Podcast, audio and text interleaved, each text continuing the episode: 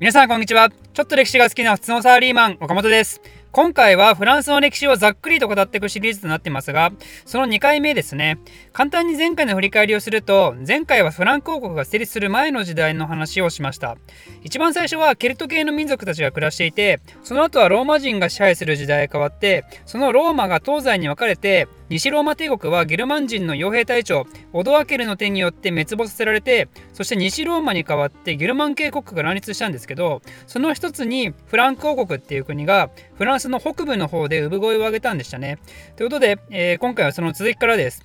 フランク王国を建国したのはゲルマン系フランク人のクロービス1世という人物です。その後彼の血を継ぐ人物がフランク王国の君主を継承することになりますけどクロービス1世の祖父のメロビクスの名前を取ってこの王朝をメロビング朝と言います。メロビクスっていう人はフランク族の一部族長だったんですけど西ローマ帝国軍にもおそらく属していた人でこの人はですねあの451年に起きた東からやってきたフン族とローマの戦いあの恐怖のアッティラ大王と対決したカタラウヌムの戦いに参加したらしいんですね。あのウヌと語らいたいみたいな名前の戦いね。カタラウヌムでウヌと語らいたいみたいな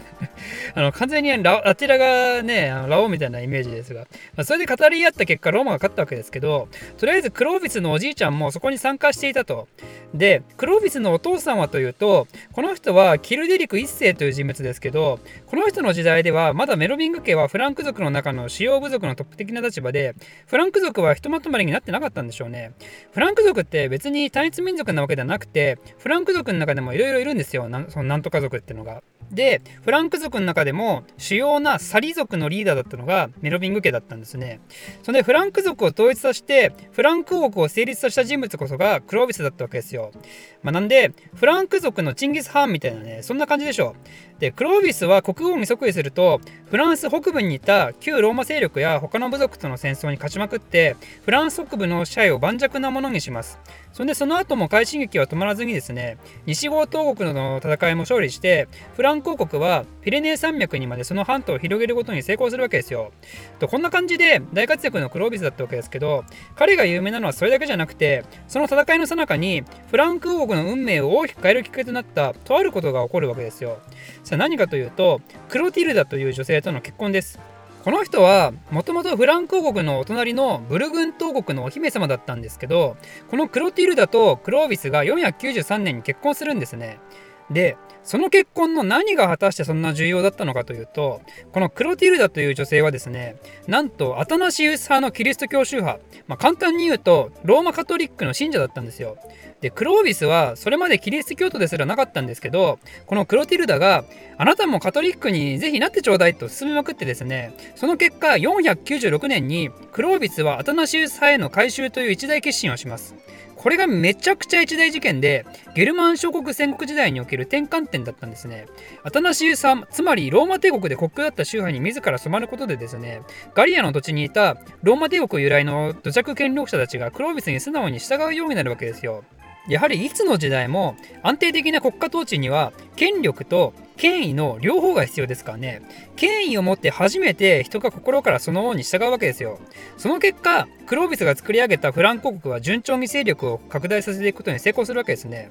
ちなみに他のゲルマン国家というとこれはキリスト教徒ではあったんですけどでもアタナシウス派の国は一つもなくてみんなアリウス派っていう異端だったんですね。なんでクロービスの奥さんのクロティルダが果たした役割っていうのはローマカトリック的にも非常に大きくてこの人のおかげでカトリックはローマ帝国滅亡後も発展できたのもあるわけなんでその功績を称えられてかクロティルダはローマカトリックから成人認定されてますね。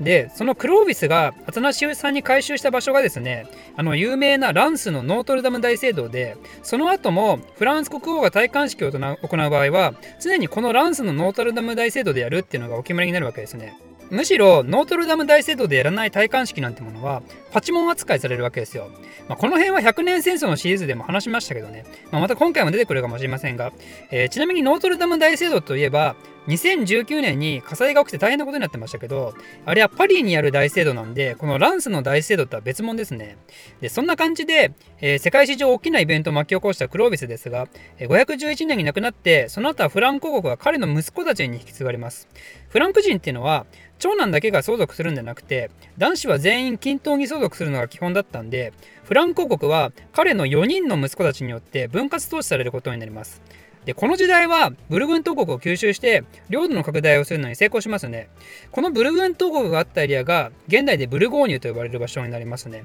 ただもちろんいいことだけがあったわけではなくて、分割当時を始めると何が起こるかっていうのは、これはいつの時代も内乱ですよね。やっぱ兄弟であってもそんな簡単に内閣できないんですよ。その結果フランク王国はドロドロの混乱の時代が続いて、それが6世紀後半になると王国は3つの国に集約されます。覚える必要は全くありませんが、一応3つの国についてそれぞれ紹介しておくと、東北部に成立したのがアウストラシア、中西部に成立したのがネウストリア、東部に成立したのがブルグントです。それぞれ中心都市はメッス、パリ、オルレアンですね。ただこうやって国がバラバラになるっていうのは、やはり良くないですからね、国家にとって。権力が分散される分、国王の権威が失墜してしまうわけなんで、やはり何とかしないといけないということで、7世紀になると、王国の再統一を目指して、マヨルドムス、まあ、日本語で救済っていう感触がそれぞれの国で作られることになります。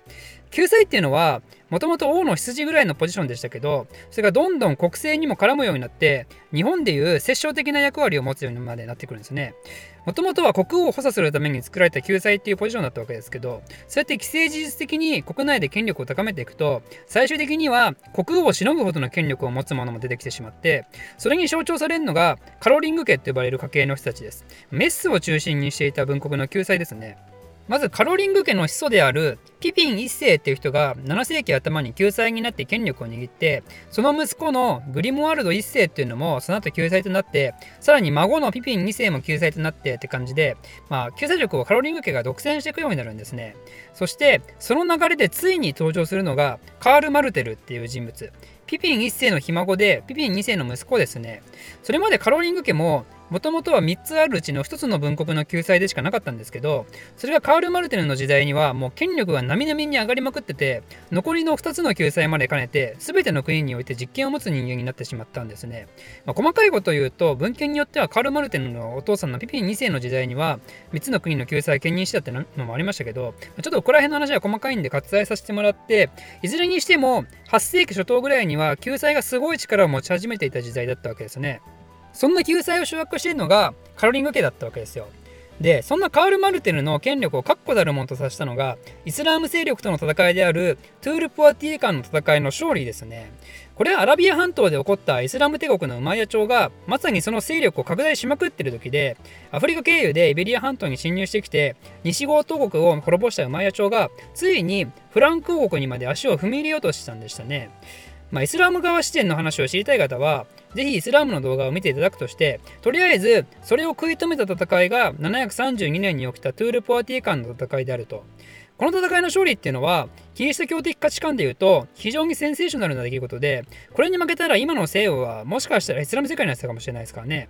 ちなみに、あのローマ帝国水防史を書いた18世紀のイギリスの歴史家であるエドワード・ギボン曰く、仮にトゥール・ポアティエ間の戦いでアラブ勢力に負けていたら、今頃はオックスフォード大学の学位試験はコーランが享受されて、この大学の説教団は割礼を受けた国民にムハンマドの掲示した神聖な真理を論争する場になっただろうということらしいんですね。まあ、つまり、これはイスラム勢力の政府からヨーロッパも持った決定的な勝利であるってことですよ。ただ実はイスラム勢力からしたらそんな大した意義のある戦いではなかったんじゃないかって話もあってあくまでこれはちょっと略奪しに来た際に起きた小競り合いだったみたいなね、まあ、ただ歴史はいつも勝者によって作られるってことで、この戦いの勝利はですね、キリスト教世界のプロパガンダに使われた可能性は、なきにしもあらずかもしれないですが、とりあえずカール・マルテルがもたらしたこの大勝利は、カトリックを救ったわけですよ。そんでカール・マルテル自身もこの戦いの後いよいよ波に乗るわけですよ。732年トゥール・ポアティーカの戦い波に乗るマルテル、馬やちを止めるってことで、